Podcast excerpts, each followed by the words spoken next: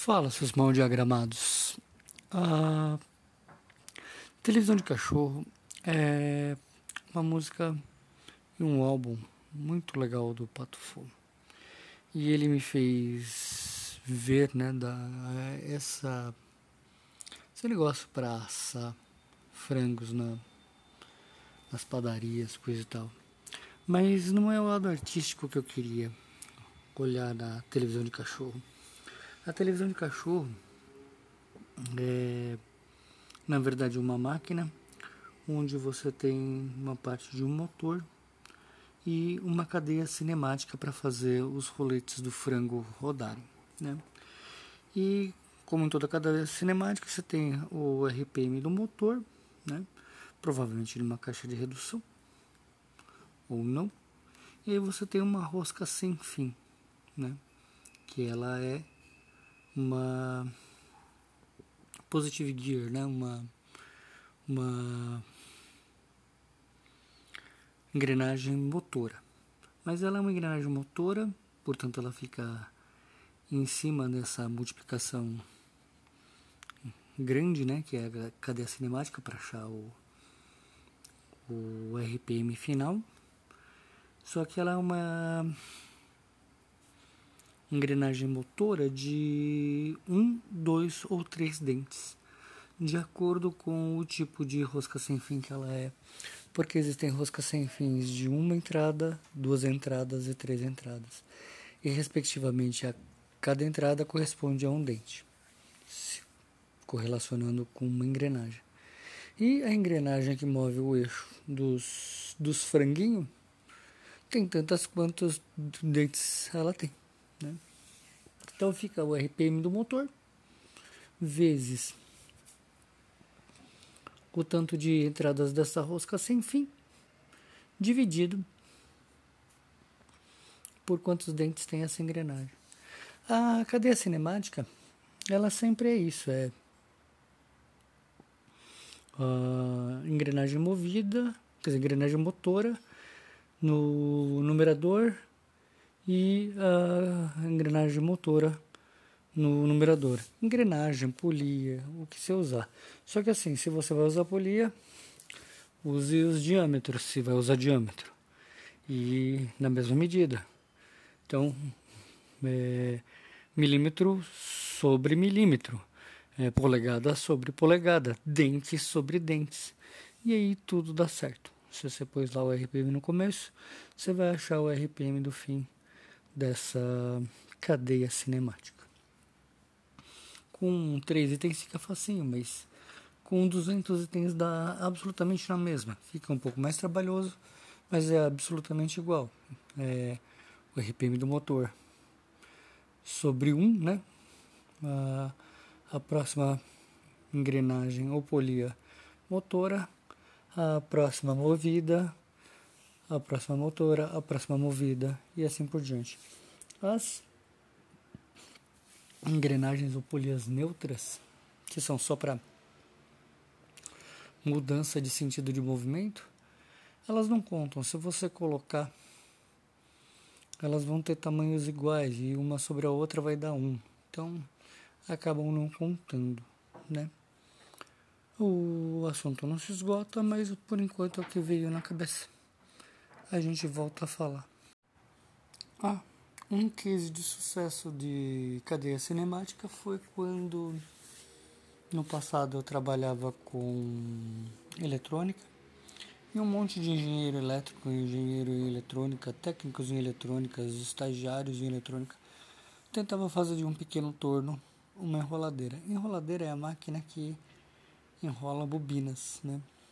E ela, eles queriam fazer uma enroladeira para transformadores grandes a partir de um torno velho. E nenhum deles tinha o ferramental para saber qual o RPM desse torno no final, dentro das três combinações que ele tinha de, de polias e engrenagens. E o estagiário de eletrônica mais porqueira que era eu, o totalmente inascido e totalmente atrasados, né? Totalmente é, quem conseguiu desvendar aquela cadeia cinemática, fiz os cálculos e vai lá, uma enroladeira a partir de um turno velho. É, é isso. Sobre cadeia cinemática, tem uma coisa muito interessante, né? Que mais sobre engrenagens e polias, né? Que, por exemplo, você dar o acoplamento das engrenagens, você deve pôr a distância adequada, deve ser a engrenagem certa, né, com o tipo de dente certo e inserindo ela adequadamente.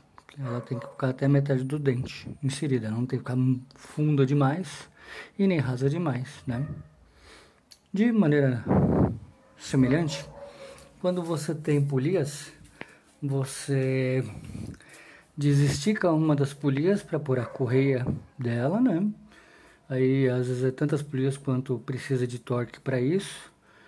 Uh, mas ao contrário das engrenagens que precisam normalmente de lubrificação, uh, além de esticamento, o que as polias precisam é de alguma coisa como breu para aumentar o atrito delas. Porque não adianta você esticar a polia até ela lacear ou quebrar. Às vezes o que você tem que fazer é esticar até um determinado momento dela, né? E para que ela não patine, você usa breu, como se usa o breu no arco de violino e violoncelo para aumentar o atrito. Então, às vezes a gente precisa diminuir o atrito, como é o caso de lubrificantes, e às vezes aumentar o atrito, como esses anti-lubrificantes, né? no caso o breu. É o único antilubrificante que eu conheço, né? É, de lubrificantes eu conheço lubrificantes como óleos, como grafite, que a gente usa de sólidos com sólidos, principalmente em chaves, mas são soluções cabíveis, né? A gente, às vezes, por não conhecer uma ferramenta, não conhecer uma técnica, a gente faz pior e a gente faz só o que a gente sabe. É, vamos esticar essa correia até ela dar o artrito necessário. E não é isso. Às vezes você precisa também de um breu, um bom breu, para aumentar o atrito dessa correia com as polias. E aí você não precisa aumentar a tensão delas até que elas é, se destruam. Esse negócio da distância adequada dos dentes da engrenagem é, ela não pode estar tão fundo uma na outra a ponto de que não caiba o lubrificante porque engrenagens precisam de lubrificante, óleo lubrificante. Se o espaçamento entre elas não couber o lubrificante e ele ficar é, escasso, vai aquecer, vai deteriorar. Se ela ficar muito distante, muito na ponta dos dentes, o esforço no dente, o esforço no dente é engraçado, é a física aplicada à porcaria da mecânica. A física adora, a mecânica odeio. Mas vai, vai quebrar dente. Por quê? Porque o esforço é brutal. O dente que tiver mais fraco por algum problema de construção, qualquer coisa, ele vai vinagrar, ele vai vinagrar por causa do esforço maiorado, da pressão aumentada naquele dente. A força vai ser aumentada porque a área de contato menor. Então assim, daí a regrinha besta de engrenagens é, vão até a metade do dente, ou então da metade até, mas nunca encostando, né? E o negócio das polias, aí sim, também, para não destruir a correia, que é as move, né? E isso eu nem estou pensando no balanceamento desse conjunto mecânico todo, que também exige, tudo tem que ter balanceamento, né? Mas é. Uh, coisa que a gente não faz, né? Coisa que não, não é feita. Aí o case de sucesso e os projetos, né? Tem projeto que parece tão fácil, sabe? O escopo, os problemas grandes são tão fáceis E o detalhe é que fode tudo. Tipo,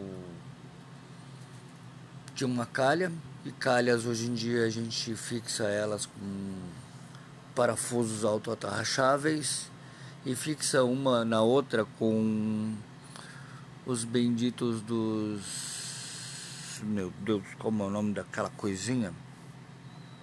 Rebite. Rebite, coisa que eu nunca trabalhei na vida.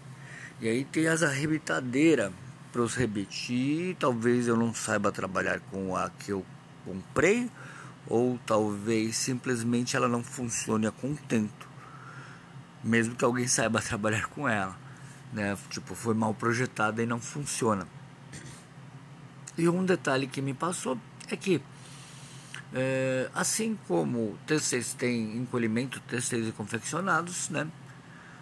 a bendita da calha tem alguma coisa semelhante ao encolhimento. Porque se você mediu a lateral do telhado onde você vai aplicá-la, ela tem as sobreposições. Então, assim, se o telhado tem 4 metros de comprimento para pôr a bendita da, da calha, a calha tem que ser maior, porque a não ser que você tenha uma barra de 4 metros e lá, mas se a barra for de 3 metros, ah, ou barras de 2 metros, existem sobreposições, você não pode comprar 4 metros direto, você tem que pensar nas sobreposições, mesmo que seja mínima, para você grudar uma, uma tralha de calha na outra. Né? Então, tipo, não pensou, se lascou. E aí vai ter que consertar porque o projeto ficou uma bosta. Né? Então, assim, detalhes pequenos que você fala, puta, eu tá, cerquei esse frango, tá tudo direitinho, já era. Não, não. É, eu, nossa cultura ela é muito do know-how, né? Muito de saber fazer, né? Muito mais do que o conhecimento, knowledge. É, ela, você sabe fazer, beleza. Mesmo que você faça um processo todo errado e que em diversos vieses esteja errado, e mesmo que isso fique, inclusive no, no viés econômico, porque ficou caro. É, o importante é saber fazer, né? O pedreirinho que faz a eletricidade ele é mais importante do que um eletricista com formação, com, sabe? Pô, hum. o cara foi estudar e de repente tem o know-how também para e ele cobra por isso. Aí na nossa cultura, não, mas eu tenho um, um sobrinho que sabe. Mano, chama um profissional, que às vezes sai mais barato porque num critério ou no outro sai mais barato. Como assim? Por exemplo, a gente é uma cultura que a gente não, não consulta advogado porque a gente não tem dinheiro para, tampouco arquitetos. Só que aí muitas vezes a obra se torna mais cara porque você não consultou um arquiteto. Ou a pena é maiorada porque você não consultou um advogado. Mas, velho, velho, consulte um especialista de preferência, um bom. Né? Ou, no mínimo, um regular não precisa ser um bom, mas um, mequetrefe, mas que saiba o que está fazendo. Por quê? Porque o ruim é, é ruim, óbvio, mas um mequetrefe sabendo mais ou menos o que está fazendo, ele vai te poupar dinheiro. Sabe? Tem um case de uma empregada doméstica que ela foi lá e é, pôs as economias da vida dela para construir uma casa. E foi construída uma casa de concreto armado através de um escritório de arquitetura. E é aqui em São Paulo, aqui em São Paulo. Não é um case tirei do cu, é uma coisa que aconteceu. É... E essa casa, ela é laureada, ela foi premiada, certo? Ela pôs as economias da vida dela no, nesse escritório de arquitetura. Eles bolaram uma casa barata e ao mesmo tempo é, confortável. Confortável no sentido da estada de ser é, é, termicamente confortável, coisa que muita coisa no Brasil não é. Porque a gente já tem essa crença estúpida de que aqui não faz nem frio nem calor, então tá tudo bem. As casas não precisam de isolamento. Sabe? Então, consulte um, um especialista daquela área que se faz necessário. Se é para instalar elétrica, um eletricista, ou um engenheiro eletricista, ou um técnico é, em elétrica, e assim vai, porque assim é, às vezes não vai. Às vezes você usando o, o Nepo, o meu sobrinho que sabe bastante, ele não sabe nem o suficiente para desenvolver aquilo com é, um custo que preste, ou mesmo com a segurança que preste. O álbum realmente é televisão de cachorro, mas a primeira música do álbum é A Necrofilia da Arte, que não tem uma música chamada Televisão de Cachorro, né? até onde eu lembro. É, essa música, A Necrofilia da Arte, inicialmente ela não era ah, colocada a música do Caetano, que ela é baseada. A música não é, mas a voz da Fernanda, né, como é cantado, é, a melodia é baseado numa música do Caetano, né? E isso eu acho fantástico, né? Porque quando você reedita algumas coisas, você pode pôr mais. Ou pode pôr menos, né? Como na escultura, porque às vezes você põe mais para ficar justo. Ou você tira, você retira alguma coisa para ficar justo, para ficar para parecer alguma coisa. Como na escultura. Né? Mas aí eu tô me perdendo na arte. Mas ai, o Pato Fu é foda por isso, porque ele acredita da onde ele bebeu. E aí fica aquela discussão velha sobre é, é, plágio. Eu acho que assim, o plágio deixa de ser quando você acredita. Em monografias basta você pôr a citação. Da onde você tirou isso? Não foi da do banco de dados tirei do cu. Ah, foi da minha criatividade. Eu tive uma sublime é, conexão com Deus. Não. Até pode ser a sublime conexão com Deus que fez você concatenar esses trechos. Que fez você fazer, ou pegar esse trecho fundamental e fazer alguma coisa nova. Mas você acreditar mostra que é, você é também reverente a quem antes de você pisou em ombros de gigantes e agora você está pisando em ombros de gigante. Não na cabeça deles, nos ombros, se apoiando em ombros de gigantes. Assim como é, nós carregamos crianças de cavalinho e elas se apoiam se apoia em ombros de gigantes. Os pais dela, a família dela, né? apoiada em ombros de gigantes naquele momento. Nós também somos crianças nos ombros desses gigantes que fizeram obras é, científicas, artísticas. Então, assim, não custa elencá-los, não custa elencá-los, não custa é, manter a memória deles. O tava lá um vídeo sobre o Legião e de onde eles beberam, né? Onde obviamente eles beberam dali. Seria muito bonito também da parte deles, né? Mesmo que cabe a edição mostrar, olha, bebemos daqui. Esse rifle veio daqui, aquilo veio de lá. O Corran Leonardo Cohen bebeu da poesia lá do Cabrinha, que eu não lembro o nome, porque a memória é uma desgraça. Tipo, ah, não veio a deidade e tocou no dedo do Cohen e ele é, vomitou toda aquela poesia e toda aquela música. Não, não ele estava também sobre o ombro de gigantes. E o Patofu, ah, são isso.